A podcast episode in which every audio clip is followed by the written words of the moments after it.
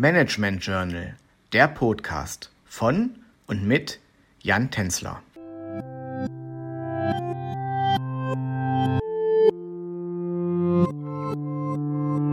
Herzlich willkommen zu der siebten Folge unseres Podcasts Herausforderungen und Besonderheiten von Familienunternehmen. In der letzten Folge habe ich angefangen, Ihnen das sogenannte Vier-Achsen-Modell der Familienunternehmen vorzustellen. Das Modell ist sehr gut geeignet, um die Besonderheiten von Familienunternehmen aufzuzeigen. Angefangen haben wir in Podcast Nummer 6 mit der Eigentumsachse.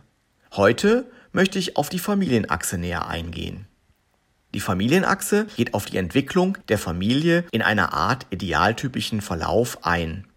Auf der ersten Stufe steht die junge Unternehmerfamilie. Die junge Unternehmerfamilie ist meistens die Gründergeneration oder die erste Nachfolgegeneration. Die junge Unternehmerfamilie hat in der Regel noch wenig Erfahrung und ist nicht durch bestimmte Muster in ihrer Tradition vorbelastet. Dafür muss die Bindung der Nachfolger an das Unternehmen erst noch aufgebaut werden. Die zweite Phase ist geprägt durch den Eintritt der neuen Generation.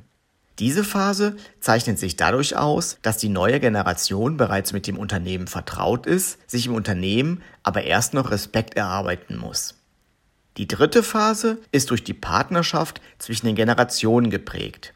Hierbei arbeiten die unterschiedlichen Generationen noch zusammen und es entsteht eine Phase der Übergabe. Die Übergabephase letztlich stellt die vierte und letzte Phase dar. Zu diesem Zeitpunkt hat die neue Generation die Geschicke des Unternehmens vollständig übernommen und die ältere Generation rückt in die zweite Reihe zurück.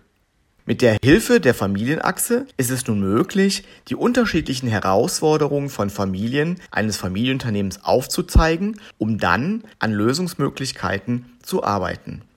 Herzlichen Dank, dass Sie auch dieses Mal wieder eingeschaltet haben.